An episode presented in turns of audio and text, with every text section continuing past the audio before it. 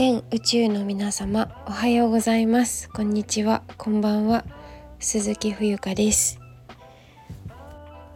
茶道とクレイで世界とつながる暮らしのボイスログボイスログ時々旅。はい。えーと私の番組にお越しくださりありがとうございます、えー、本日は日付が変わっており2023年5月12日の金曜日時刻は1時3分です。はい。えー、っと今ですね TikTok ライブの定期配信。定期配信なのかな？違うか。6月からあの突然なんですけれども、えー、コラボライブをね、えー、始めます。多分。今そのアイドリング期間的な感じでですねあのコラボで、えー、TikTok ライブをね23時あ今はあちょっとまだわかんないな。ただあの今やっているのでえっ、ー、と皆さんお時間が合えばですね是非遊びにいらしてください。お話しする内容はまあ世界のなんか旅行系が多いかなと思います。韓国語の先生のゆうすけさんとのコラボライブになりますのではい。お休み前にということで今11時からね12時半やっております。スケジュールは概要欄に貼っておりますのではい。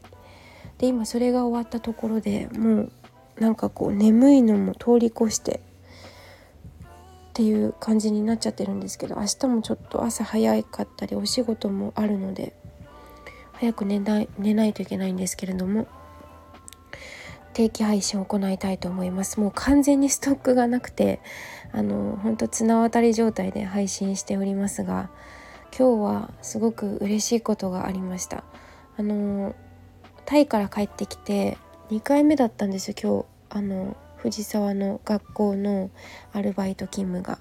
それでえっとお迎えの時にねお母さん方に会うんですけれどもあのやめちゃったかと思ってましたとかえっ、ー、とあれお久しぶりですっていう風に言ってくださる親御さんが結構皆さんそんな反応ですごくなんか嬉しかったですね。うん、別に喜ばれるためにタイに行ったわけでもないんですけれどもなんかすごく戻ってきてくださって嬉しいみたいなことを言われてあ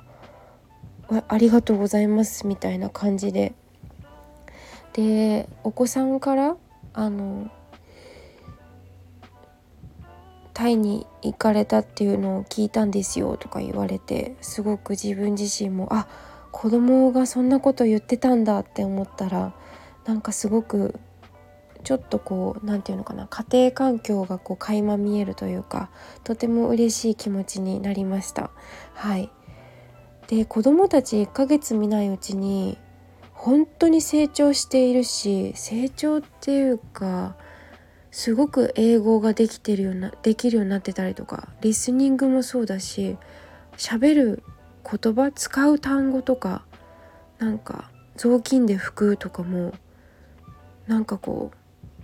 うすごい話せるようになってるし自分が話した言葉もあの理解できてるかできていないかをこうチェックできるんですよね。そので理解できてなかったらあのイエスとかノーとか言えないと思うからそれがすごいなと思ってね。日本語ばかり喋っていた男の子がえもう英語で全然喋るようになったりとかしててうわ1ヶ月でこんなに変わるもんなんだなって思ってすごく嬉しく思いました。はい。でえっと今週は14日にえっとフリーマーケット港南台で、えー、私出店いたしますのでちょっと雨模様なんですけれどもお天気予報がねあの気が向いたら是非遊びに来てもらえたら嬉しいなと思います。どこかしらであの配信ライブ配信はするのかなと思うんですけれども。はい、えー、それからあとはえー、今日のそうですねテーマは経営者こそ現場に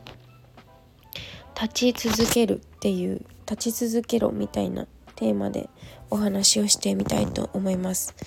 あのこれ私の感覚なんですけどうんとお店だったりまあ会社だったり何でもそうなんですけどこう盛り上がっている、えー、ところってあの一番トップその会社でも組織でも何でもなんですけどトップの人が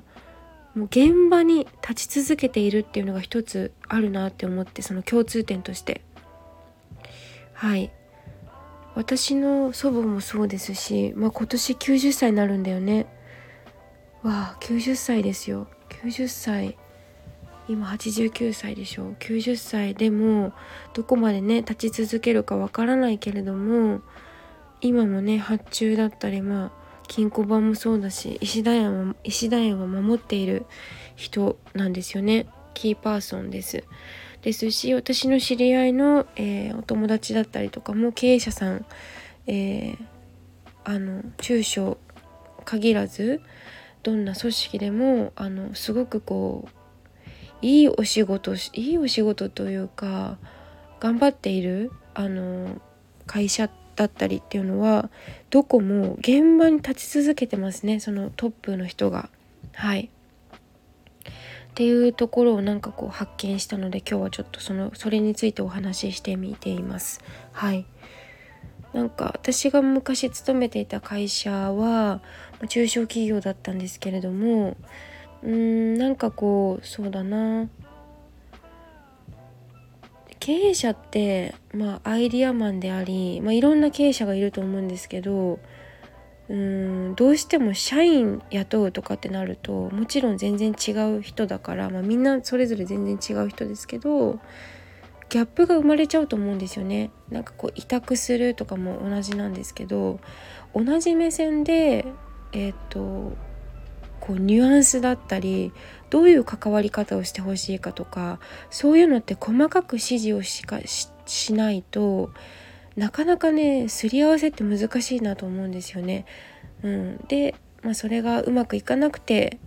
えー、社員さんが辞めてみた辞めちゃったりとかまああのいろんなことがね、えー、起きると思うんですけれどもうーん。だからそうですね。現場に立って同じ仕事をする。社長が、えーと、ちょっと平社員というか会社員の皆さんの、えー、目線に立って同じことをやってみるっていうことがすごく大事だと思いました。はい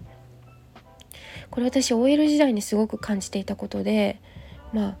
会社員っていうのは本当にうんまあ教えてもらってお給料頂いてるんだよっていう風に祖母にずっと言われ続けてきたんですけど本当にその通りだと思うんですね。何か文句があるんだったら自分が辞めればいいだけの話で。はい。まあなんかそれは今日はちょっとその話ではないですけれどもあの何がその現場で起きているかどんなやり取りがされされているのかっていうのをもうほんと生の感覚で現場でも見て感じて、えー、行動してお客さんとお話ししてっていうことがすごく大事だなと思います。で私自身もその初心に帰ってねあの14日フリーマーケットあのお客さんがね来るかどうかもわからないし、えー、本当にその時に感じることが全てだと思うんですけどあのー、はいまたちょっと勉強させていただきますという気持ちでやっていきたいと思いますのではいあの私もいくつになっても現場に立ち続けたいなって今思うんですよね。祖母を見ていてもそう思うし、うん、一緒に本当に地味な作業ですよ。地味というか発送手配だったり注文取ったりとかね梱包だったりとか荷下ろしだったりとか全部やっているのであの盗めるところはね盗んでいいところは盗んでねうんと思うところはあの見ない見て見ぬふりをするっていうのも一つ大事なことかなと思うのではい生かしていきたいと思います。では今日も最後まで聞いていただきありがとうございます。以上です。